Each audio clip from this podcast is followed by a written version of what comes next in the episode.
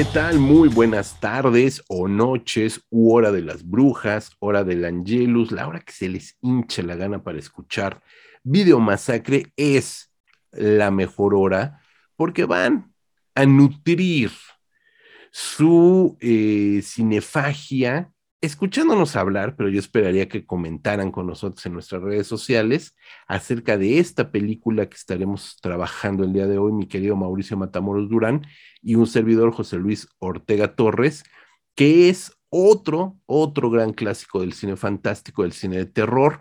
Eh, nuevamente caímos en la década de los 80, perdón, trataremos de estar buscando películas de otros momentos, de otras temporadas, pero realmente el motivo de este podcast, ya lo saben, es hablar de algunos videonastis y los videonastis son de la década de los 80, Mauricio, ni modo.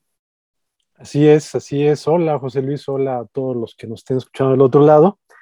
Efectivamente, eh, esta película creo que no eh, se inscribe dentro de los videonastis, pero digamos que viene siendo como que la colita de aquella, aquella gran época del cine en video de los años 80 y es una película que si bien ya no pertenece, digamos, a ese, eh, ese caldo de cultivo al inicio de los años 80, como el cine de Lucho Fucci, el cine de Sam Raimi, algunas películas de Dario Argento, películas como Pedazos, películas como Basket Case. Esta película se estrena en algunas, eh, algunos eh, países europeos en el 87 y acá en México la tenemos por ahí del 88 en video, ¿eh? es, es, decir, casi la tuvimos al momento, si bien no corrimos con la suerte de verla en cine, sí corrimos con la suerte de verla en su momento y pues maravillarnos con ella, ¿no? Y aparte, una película, perdón, una película que además normalmente los cinéfilos aquí en México estamos acostumbrados a quejarnos, o estuvimos acostumbrados a quejarnos de los títulos que durante muchos años le ponían a las películas extranjeras, porque a veces sí le ponían unos títulos espantosos y que no tenían que ver nada, o incluso revelaban la película, ¿no?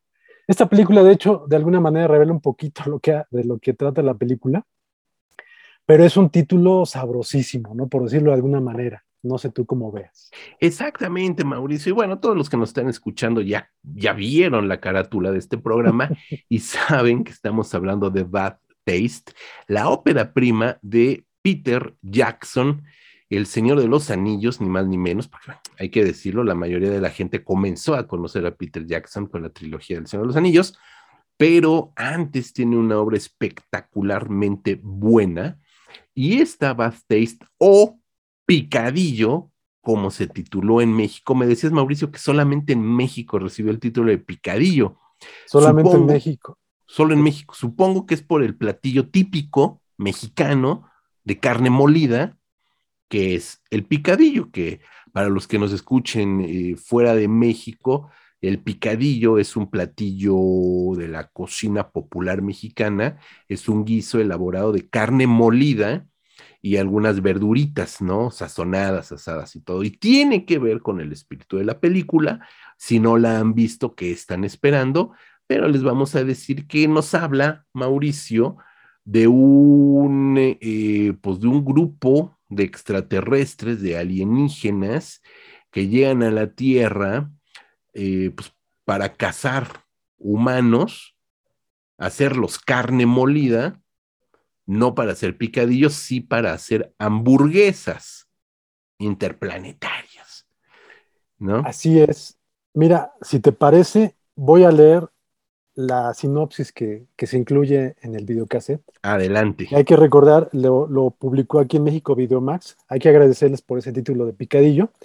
Y la sinopsis dice lo siguiente un insaciable ejército de repugnantes extraterrestres que llegan a la Tierra en busca de nuevos y suculentos sabores para su cadena de restaurantes intergalácticos, descubren que en todo el universo no hay platillo más exquisito que la carne humana y comienzan a preparar hamburguesas de sus apetitosas víctimas hasta que llegan al rescate cuatro miembros de un grupo de investigación y defensa, que enfrentan a los golosos invasores en una sucesión de repugnantes batallas en el espacio exterior, dando lugar a la comedia de horror más exitosa de la década. Eso es lo que dice la sinopsis de Picadillo, publicada por Videomax allá por 1987 u 88. Pues yo creo que quien, redactó esta sinopsis, yo creo que también era redactor de aquella revista de Cocina Fácil, ¿no? está, muy en el estilo gastronómico, ¿no? Definitivamente. Entonces, qué bueno, qué bueno que tuvieron a bien una, una pluma especializada en, eventos culinarios, porque la película, no, sé si aquí en México por lo menos haya sido la más, una de las comedias más exitosas de la década, pero definitivamente hoy por hoy es una película de absoluto culto.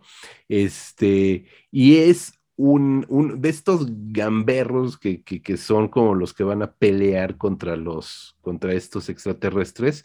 Uno de ellos es Peter Jackson, Mauricio, también hay que decirlo, ¿no? Eso también es, es muy, muy importante ver a un Peter Jackson jovencísimo que se llevó, y ahí vamos a entrar de lleno a la película, lo que es la película, eh, entre cuatro y cinco años en producir, realizar la película, los fines de semana, con sus amigos, con un presupuesto ínfimo, es decir, en el mismo espíritu de muchas otras películas, no vamos muy lejos, la comentamos bien, dices, la semana o semanas, ya no sé cuándo salió, eh, pasada, que fue eh, El asesino de la canasta, y que la hermana también con otras películas de la década, como, eh, ya no vamos a decir Evil Dead, pero digamos Evil Dead, ¿no? y otras, y otras con ese mismo espíritu de amor al cine y de amor al cine gore.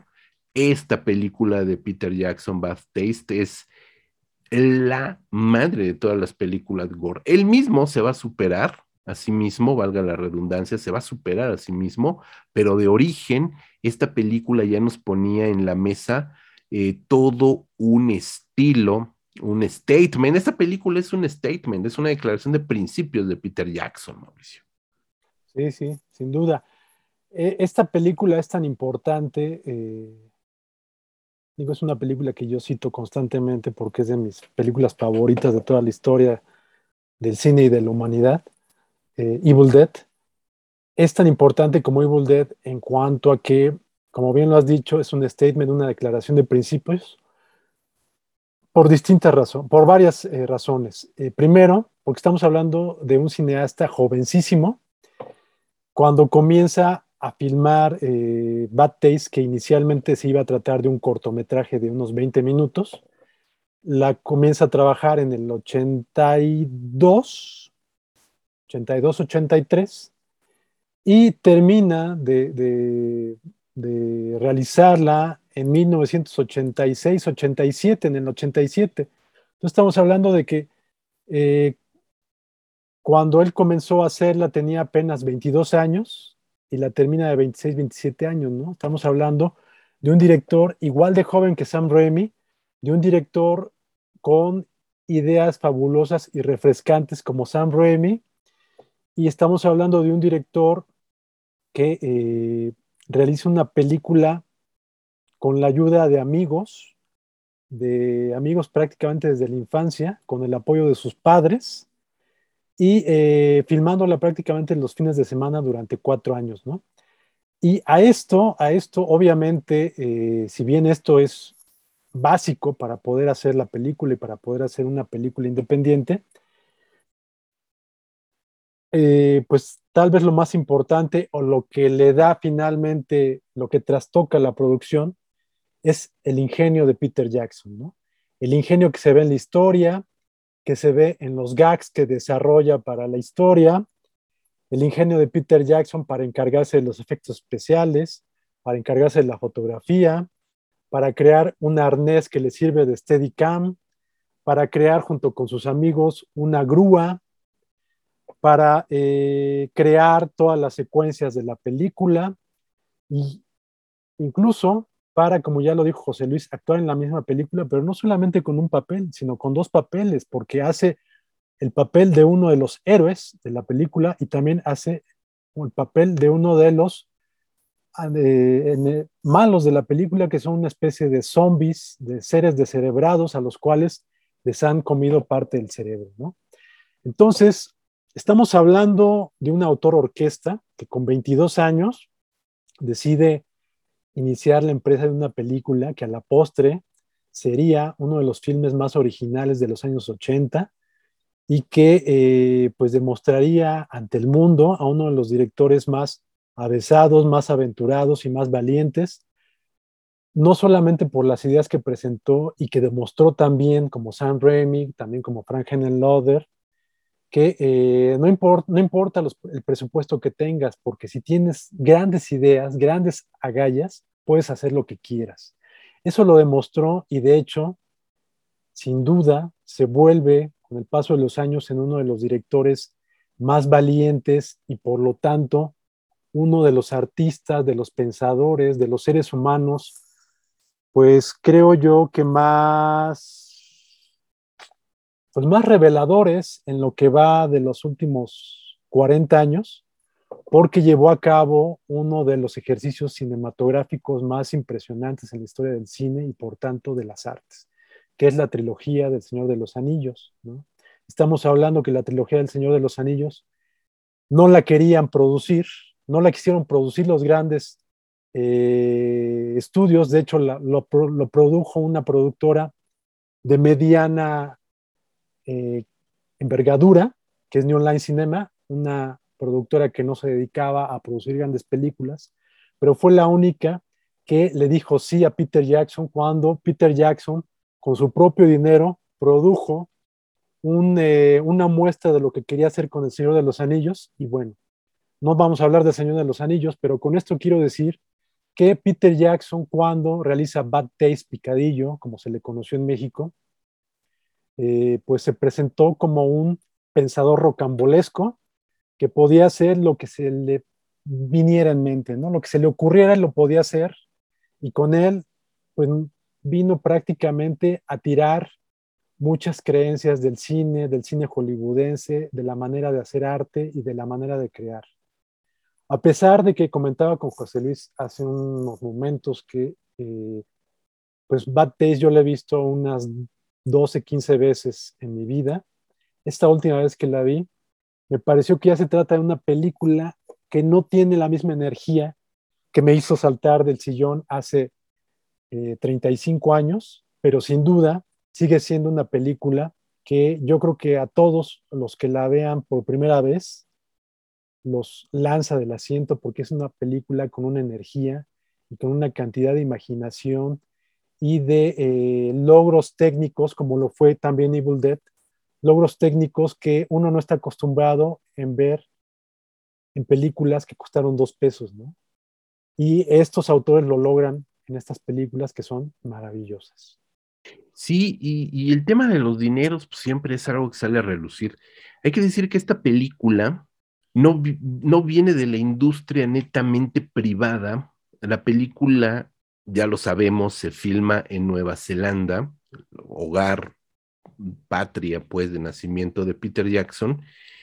Eh, es parcialmente, la mayor parte de la producción es de la, de, la Comisión de Filmaciones de Nueva Zelanda, ¿no? El, el IMCINE neozelandés, por llamarlo de alguna manera, es producción estatal.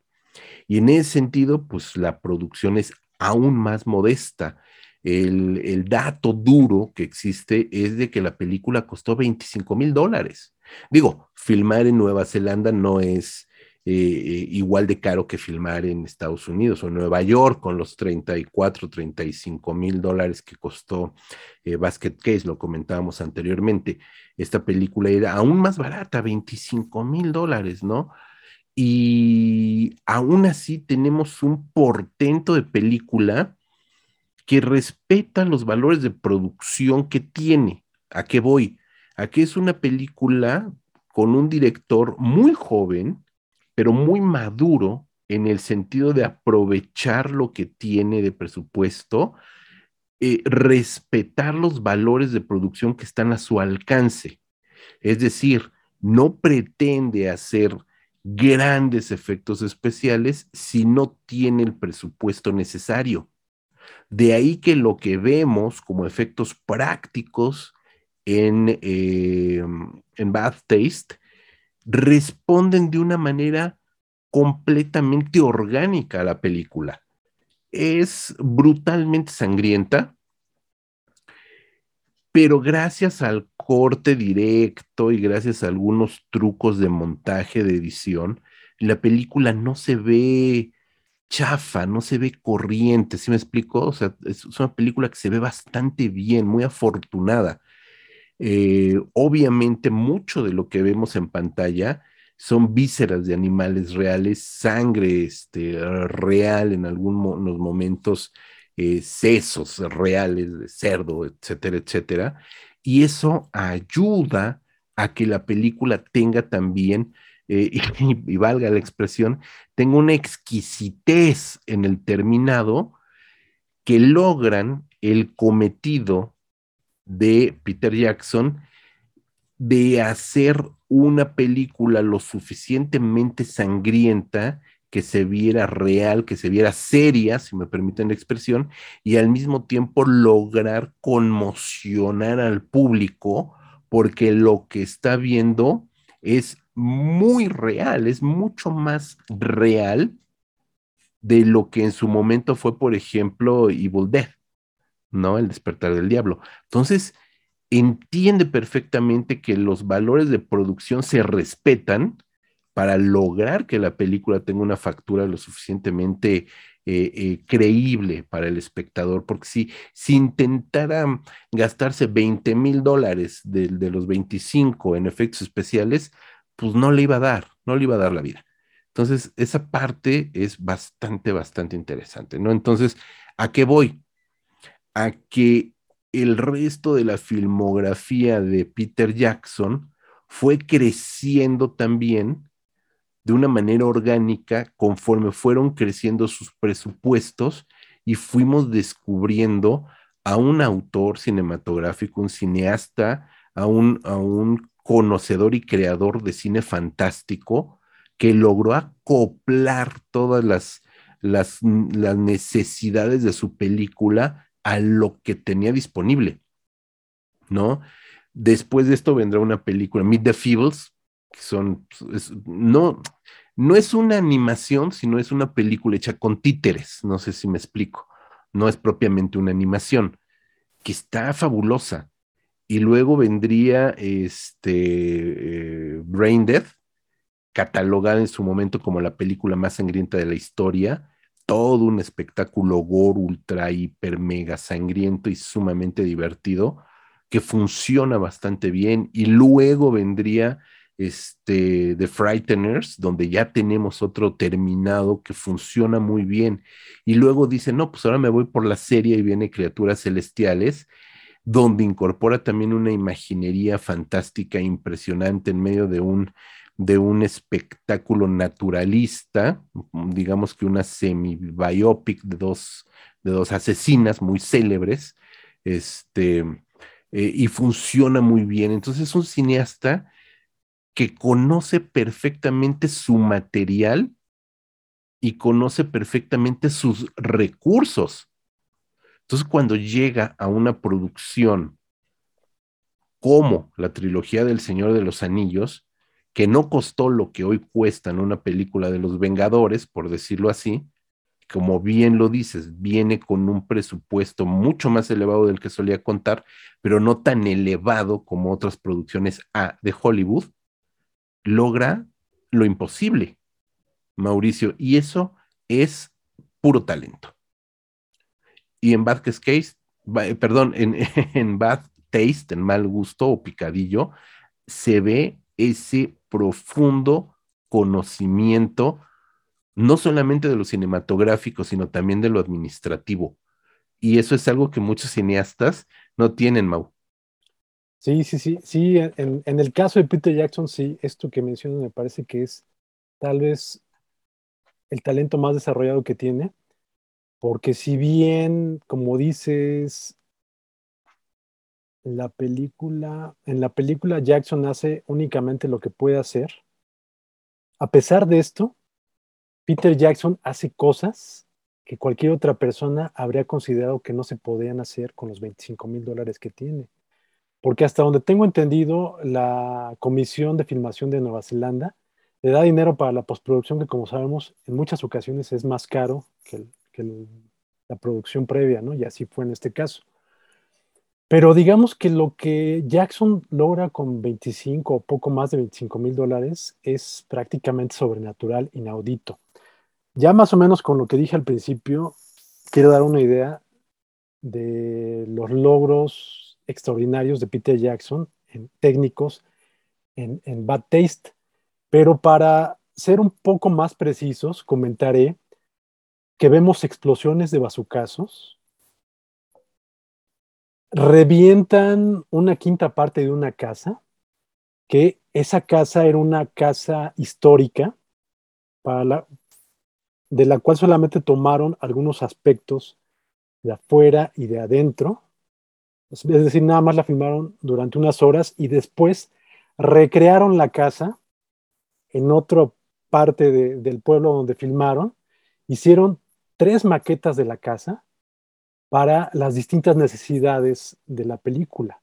Y con esto a lo que voy es que eso habla, e incluso hay, es, hay eh, pietaje de cómo están construyendo la casa y son prácticamente los amigos de Peter Jackson. A lo que voy es que Peter Jackson pensó qué es lo que podía hacer y se fue un poquito más lejos porque dijo, puedo hacer cosas que consideraría no podía hacer con la ayuda de mis amigos y con la ayuda de otras personas.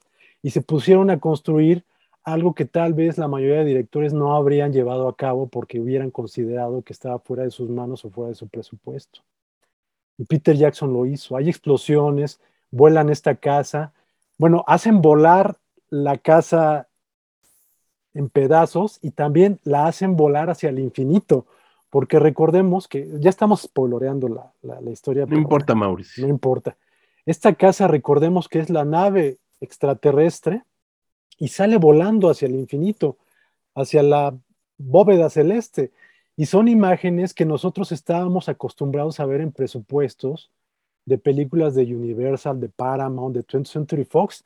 Y esto lo hicieron 10 pelados allá en un pueblito de Nueva Zelanda. ¿Y qué era lo que tenían? Pues nada más ganas de hacer grandes cosas e imaginación. Entonces Peter Jackson, repito, efectivamente era tenía mucha capacidad para la contabilidad, pero también tenía una capacidad para decir, es que también se puede hacer esto y lo demostraba. En verdad, si no han visto esta película o si ya la vieron, véanla con nuevos ojos porque es un caso extraordinario en la historia del cine. Es una película que en cualquier otro lado o habría costado mucho más 100 veces más o simplemente no la, no la habrían hecho. Entonces, que exista una película como Bad Taste se debe únicamente a que detrás de ella estaba Peter Jackson. Es la única razón por la cual existe Bad Taste y por la cual Peter Jackson pudo hacer sus otras películas, porque es un tipo demasiado extraordinario y genial para la industria fílmica como la conocemos, la industria fílmica en términos generales, según yo entiendo, como eh, cinéfilo, como investigador de cine, nos acostumbra a decirnos qué es lo que se puede y no se puede hacer en el cine. Pero hay personas como Peter Jackson que llegan y dicen, a mí no me importa qué es lo que me diga la industria del cine. Yo he visto cine toda mi vida, me encanta el cine, he hecho películas en 8 milímetros desde que tengo 10 años y quiero hacer esto y según lo que yo he visto en el cine lo puedo hacer de, de, esta manera y él lo logró. Entonces, me parece que eh, con Bad Taste y con la obra de Peter Jackson nos encontramos realmente con la obra de un outcast, un, eh, un eh, ente externo a toda la industria fílmica del mundo hasta el año 2000, 2001 que, que realiza El Señor de los Anillos. Y aún así, cuando presenta El Señor de los Anillos, recordemos que inaugura una manera de hacer cine espectacular, millonario sí, pero no tan millonario como hasta ese momento habían dicho que tenían que ser las películas de esa envergadura. Entonces, eh, realmente estamos hablando de un relato, un suceso eh, pues de logros humanos, ¿no?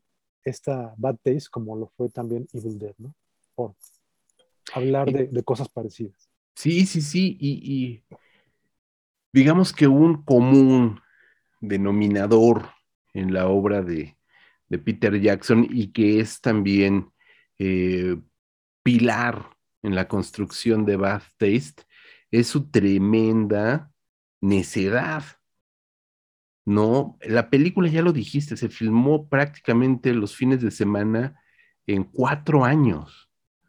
Cuatro años en la vida de un joven de 22, pues, la quinta parte de su vida, ¿no? Pero no, no solamente de su necesidad, de su bueno, de su necesidad de filmar, de su necedad por filmar, sino también de, de, de ser obstinado en que sus amigos lo ayudaran, y generar toda una sinergia con un grupo de gente que se embarcó en un viaje que no sabían cuándo iba a terminar y que se extendió por cuatro años, ¿no? Y una necedad que lo llevó después a hacer una película con títeres, cuando todo el mundo, y además basada, libremente basada en los mopeds, ¿no? Para presentar una película que es, si me permites, Mauricio, es como, como Fritz the Cat a la N potencia, y no en dibujos animados, sino con peluches. ¿no? Y luego es lo suficientemente obstinado para levantar una producción como la de eh, Brain que iba a ser una coproducción con España, se cae la coproducción, es decir, se le cae la mitad o no sé cuánto del presupuesto, y él dijo, pues va, la hacemos. Y genera una película que al igual que, que Picadillo es una obra de culto. Y luego es lo suficientemente necio para generar su propia plataforma informática para filmar como se le hinchara la gana el Señor de los Anillos. O sea, también hay una necedad en el mejor de los sentidos y de la mejor manera que se puede enfocar para lograr eso que entendemos es el gran amor de su vida y la gran pasión de su vida, que es filmar. ¿No? Y eso de verdad lo hace ser uno de los grandes autores del cine fantástico. No importa que haya surgido en el 82, 87, sino de toda la historia. Es decir, no solamente de las últimas cuatro décadas, sino de toda la historia, ¿no? Y lo pone en un nivel privilegiado. Y lo seguimos viendo, a lo mejor ya no filmando, ya no filma tanto como antes, ¿no? Pero todavía tiene esta necesidad de estar buscando por ahí algún proyecto, de producir, de moverse, de generar, de bla, bla, bla, bla, bla ¿no? Pero definitivamente el corpus fílmico de Peter Jackson es un corpus único, de verdad. Yo me atrevo a decir que por lo menos en, en, en esta parte de su filmografía, por lo menos digamos que hasta el final de esta eh, trilogía del, Señor de los, de los Anillos, no hay película mala de Peter Jackson. Verdaderamente no la hay, ¿no? Entonces esa parte también es, es digna de mucha, de mucha mención, ¿no? Sí, no, no, por supuesto, con, me repito, con Peter Jackson estamos hablando de uno de los grandes innovadores, no solamente del cine, sino uno de los innovadores artísticos y científicos de la historia de la humanidad y por tanto, pues de los creadores más importantes del siglo XX, ¿no? Y lo que va del XXI. Recientemente, como dices, ya no ha filmado él demasiado, pero como investigador, como apasionado del cine, hemos visto que ha entregado en los últimos cinco años dos de los proyectos más interesantes de rescate fílmico, ¿no? Que son dos documentales. Uno fue They Shall Not Grow Old, que fue este extraordinario documental en 3D sobre la Segunda Guerra Mundial, sobre los soldados eh, de la Segunda Guerra Mundial, que es fascinante y entrañable. Y pues bueno, hace unos meses, para todos los que somos melómanos, eh, de buen gusto, que somos fanáticos de los Beatles, pues bueno, eh, estuvimos esperando durante años eh, muy apasionadamente la reconstrucción que hizo de Get Back. pues bueno, nos entregó tres episodios sin desperdicio alguno de una de las historias más discutidas de la música contemporánea y que, pues bueno, no solamente nos vino a entregar un trabajo fascinante, repito, para los melómanos, sino que también vino a entregarnos una historia que continuó construyendo uno de los eh, de las historias musicales más fascinantes de lo que va, bueno, del último cuarto del siglo XX y lo que va del XXI, ¿no? Porque eh, pues nos entregó lo que durante mucho tiempo se pensó el momento más pesimista de la banda más importante de la música pop eh, del siglo XX y nos permitió ver que, eh, pues por, por, lo contrario, tal vez eh, es uno de los momentos más célebres, más brillantes de estos cuatro músicos, a diferencia de lo que se había creído desde hace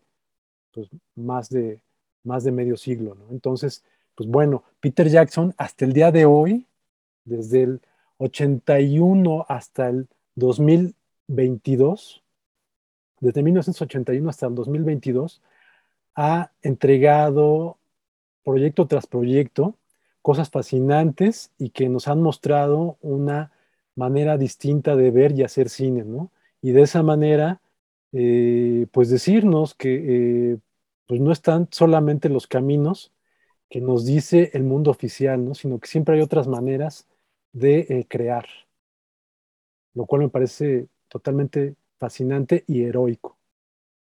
Sí, y fíjate ahorita que, comentas de estos documentales, eh, que son bellísimos ambos, me acordé, no me acordé, me brinqué, fíjate, me, me, brinqué el mockumentary que filmó en el 95, Forgotten Silver. Forgotten Silver un bueno, que fue para la televisión, o sea, no, digamos que no era una pieza cinematográfica, entonces tampoco estoy tan mal al habérmelo brincado, pero sí es bien importante porque en, el 95 que filma este falso documental, que eh, no es tan conocido, vamos a, comentar de qué se trata, em, en, la historia va sobre el descubrimiento de un material eh, en Nueva Zelanda, por supuesto en Wellington, que de hecho Wellington es este, eh, la ciudad, eh, es Wellington, según, según, yo, Wellington es como el estado, como un estado, ¿no? De, Nueva Zelanda, no propiamente es una ciudad. Peter Jackson es de una ciudad más chiquita que pertenece a Wellington.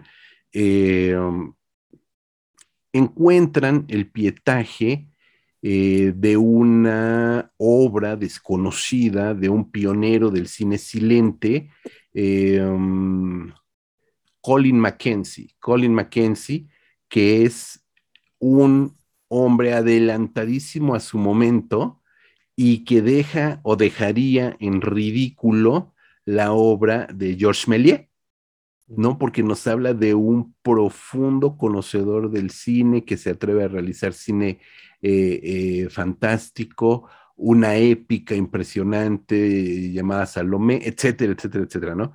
Entonces se convierte como en el gran descubrimiento que viene a romper todos los paradigmas conocidos del cine de ficción y viene a desmontar el paradigma Méliès y viene a desmontar el paradigma del cine francés y viene a desmadrar todo, ¿no?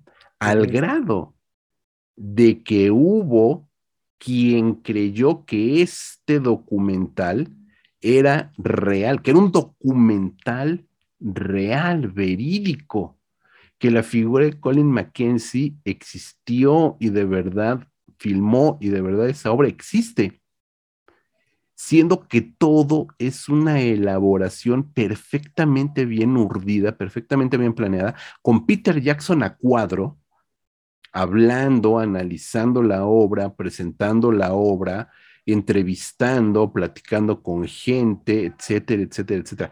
Es, si me permites, eh, eh, salvando las distancias, por supuesto, o no, es la guerra de los mundos de Orson Welles llevada por eh, Peter Jackson al mundo del cine. Y hubo quien creyó que Forgotten Silver era un documental real, verídico, sobre un descubrimiento verídico, hasta que por supuesto dijeron, pues no, no, es, es otra excentricidad de Peter Jackson.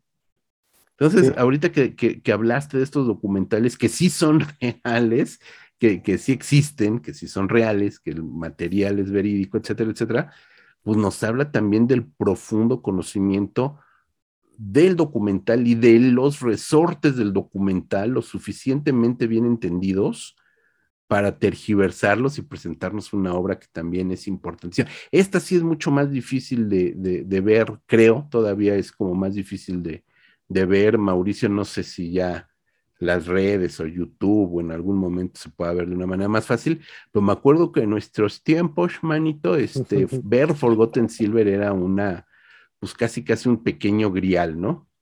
Sí, sí, eh, creo que sigue siendo difícil de ver porque es desconocida, es poco conocida, ¿no?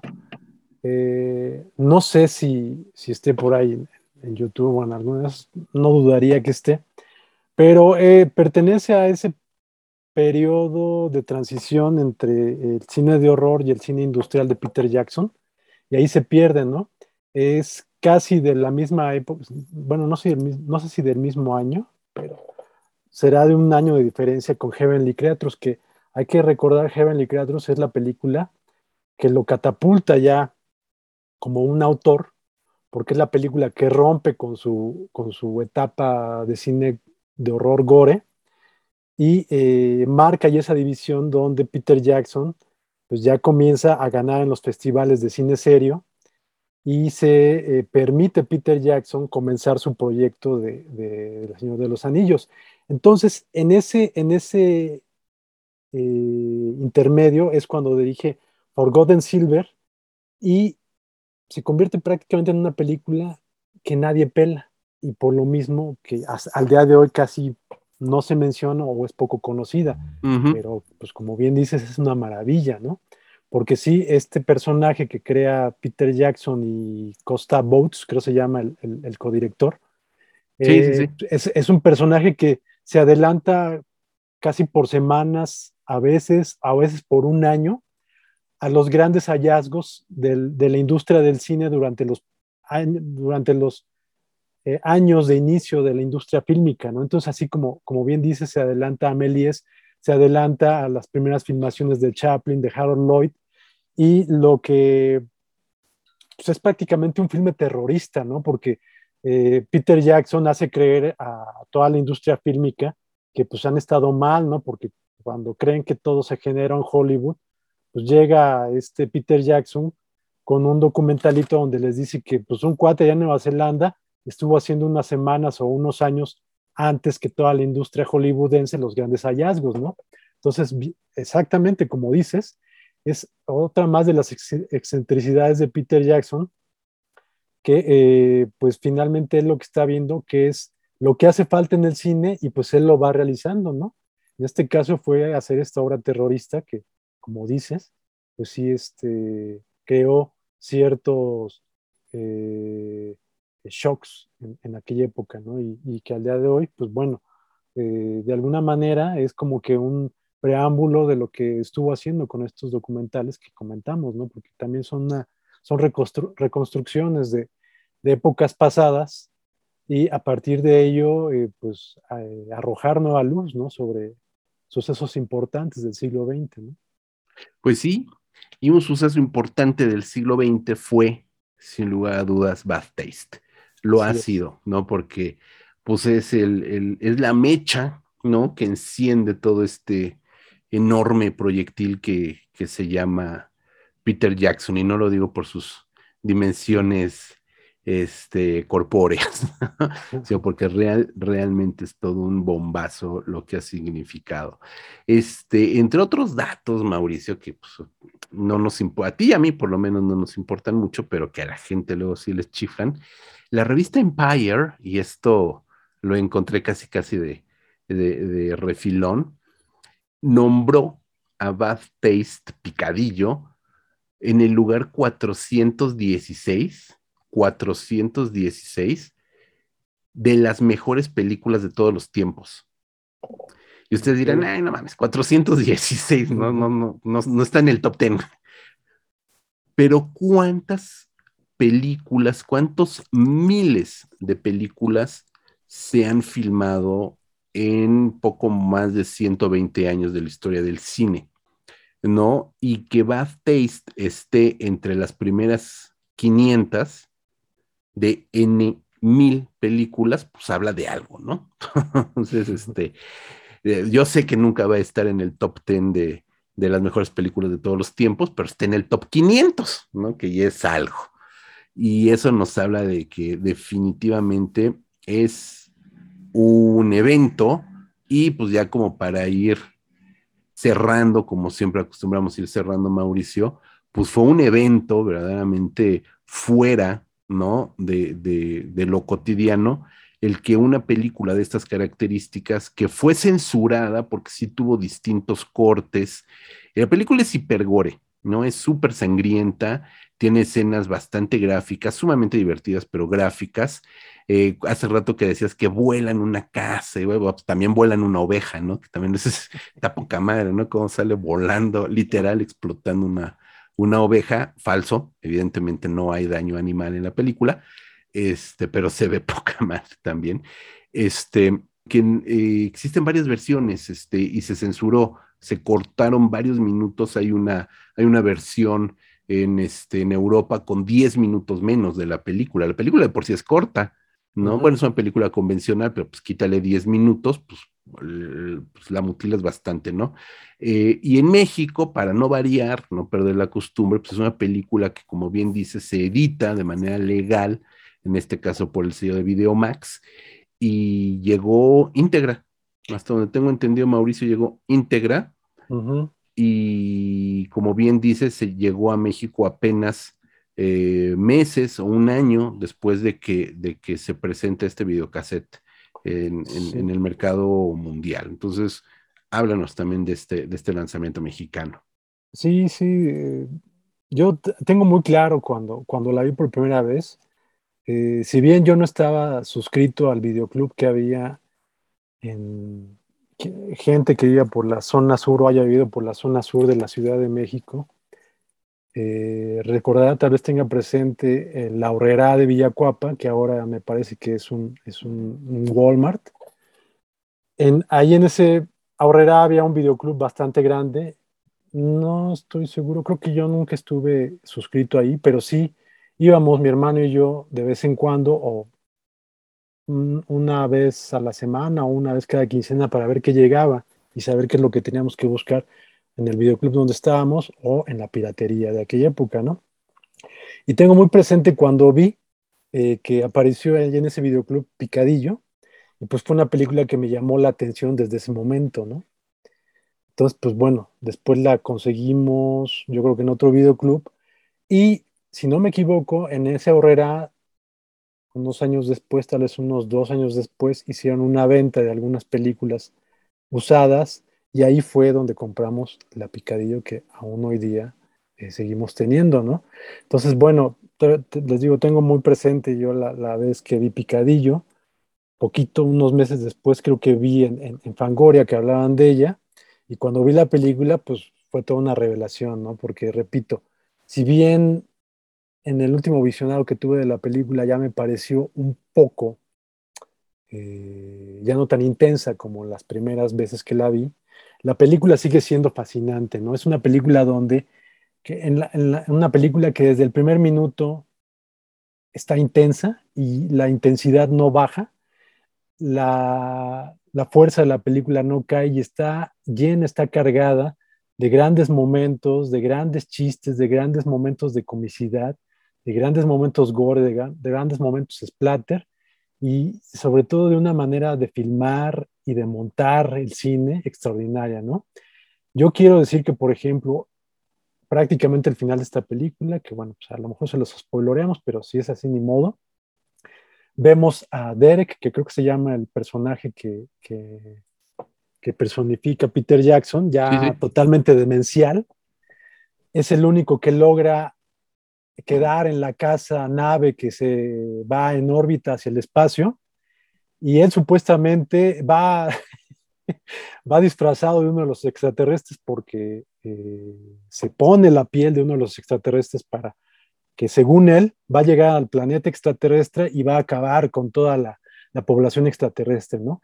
Y esto me lleva a pensar que es un final muy parecido, muy cercano, un poco cercano, al final de Prometheus, de, esta secuela de Ridley Scott de Alien, que a mucha gente no gustó, a mí me parece una película fascinante y es una película que termina muy cercana a, Bad Taste, donde vemos a la última piloto de, de Prometheus ir en esta nave de los primeros pobladores del universo, con la idea también de llegar al planeta y acabar con ellos. Entonces, me parece fascinante pensar que podrían encontrarse estos dos este, orbitantes del espacio y, pues no sé, a lo mejor podrían desde pelear ellos mismos hasta aliar esfuerzos para exterminar extraterrestres en algún otro planeta, ¿no? Es decir, es una tontería lo que estoy pensando, pero me gustaría pensar que hubiera una secuela donde se encontraran los dos, los dos universos, ¿no? Tanto de Alien como de Bad Taste. Y pues nada más ahí dejo esa epifanía como, como alimento cerebral. Ay, sería divertidísimo. Evidentemente en el What If estaría increíble, ¿no? Que, que además de Eric fuera el, el campeón, el último campeón. Estaría increíble. Este, pues nada, Mauricio, pues un gustazo, como siempre, una película extraordinaria que nos dio pie, eh, Bad Taste, Picadillo, o Mal Gusto, como se conoce en castellano en la mayoría de los países de habla hispana, eh, nos llevó a platicar acerca de, eh, de, Peter Jackson y del resto de su obra. Casi siempre mencionamos de refilón el resto de las obras de los cineastas hablamos de una película central, pero pues también ahí obviamente tendemos vasos comunicantes en su obra, pero definitivamente ha sido una delicia platicar de Peter Jackson, platicar contigo, Mauricio, de Bath Taste y de que nos ilustres, por supuesto, con el, el lanzamiento de esta película en México, una una obra reverenciada también por mí, definitivamente es una película que, que, que, he gozado en múltiples ocasiones. Tengo, y en redes sociales les vamos a presumir, Mauricio nos presumirá su VHS. Les prometo que estaremos subiendo a redes sociales una fotografía de su, de su, de su videocassette. Y por mi parte, pues una, una, una remera, una camiseta que por ahí tengo, la clásica, que es la portada, evidentemente, que es además una, una delicia, ¿no? Una, una película que gozamos. Y, y, de verdad, de verdad, el, el, espíritu de Video Masacre es hablar de esas películas que hemos gozado en más de una ocasión, ¿no? Yo, yo siempre termino aprendiendo mucho, mucho de Mauricio, que me, me, abre también los ojos de una manera bien impresionante. Mi querido Mauricio, ¿algo más que quieras destacar o ya nos vamos?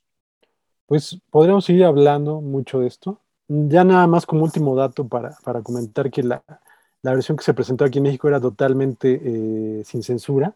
Es la, la portada de, del videocassette que eh, también para eh, acentuar, e, es beta el que tengo, pero la portada aquí recordar que hay como que dos versiones de la imagen central del cartel de, de Bad Taste.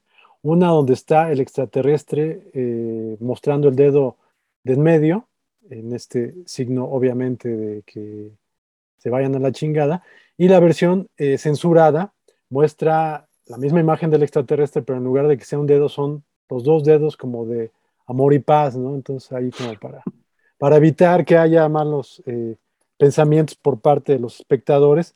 Pues bueno, aquí en México sí nos dejaron con el, el extraterrestre groserón, ¿no? Entonces, eso habla de cómo pues, aquí nos venía valiendo madre lo que dijeran los espectadores, aquí les, nos presentaban las películas como tenían que ser presentadas. Ahí está algo de lo que podemos presumir que, que, que ni siquiera en Europa sucedía en muchas ocasiones, ¿no? Además comentábamos antes de comenzar a grabar que le hayan agregado este dedo para formar una, un peace and love, este, es, es, es ridículo, porque lo que menos tienen estos eh, alienígenas es ser pacifistas, ¿no? Como, como lo podrán verificar viendo esta extraordinaria película. Mi querido Mauricio, te mando un muy, muy fuerte abrazo, te agradezco tu tiempo y tu sapiencia, como siempre es un gusto venir a platicar contigo aquí a Video Masacre. Pues lo mismo digo, José Luis, un gustazo, un abrazo. Y pues bueno, ya nos estaremos reuniendo a distancia en otra ocasión para eh, discutir algún otro filme que nos apasione y que esperemos resulte de interés para los escuchas. Por supuesto que sí, Mauricio, como siempre te comprometo a volver aquí a los micrófonos de Video Masacre y les pido a todos ustedes que nos escuchen, compartan este este contenido entre todos los fanáticos del cine gore de terror, entre todos los conocedores y los no conocedores también para que comiencen a, nutrirse de un poco más de películas que hoy por hoy son fundamentales en la historia del cine fantástico y que son referencia absoluta para las nuevas eh, generaciones de cineastas. Eh, ya lo saben, Spotify, Amazon Music, Google Podcast, iBox, un montón de plataformas más. Eh, redes sociales, pues estamos también en Facebook, en Twitter, en Instagram, nos encuentran como Video Masacre. Nos escuchamos la siguiente, la siguiente ocasión. Vamos a dejarlo así, la siguiente ocasión. Hasta la próxima.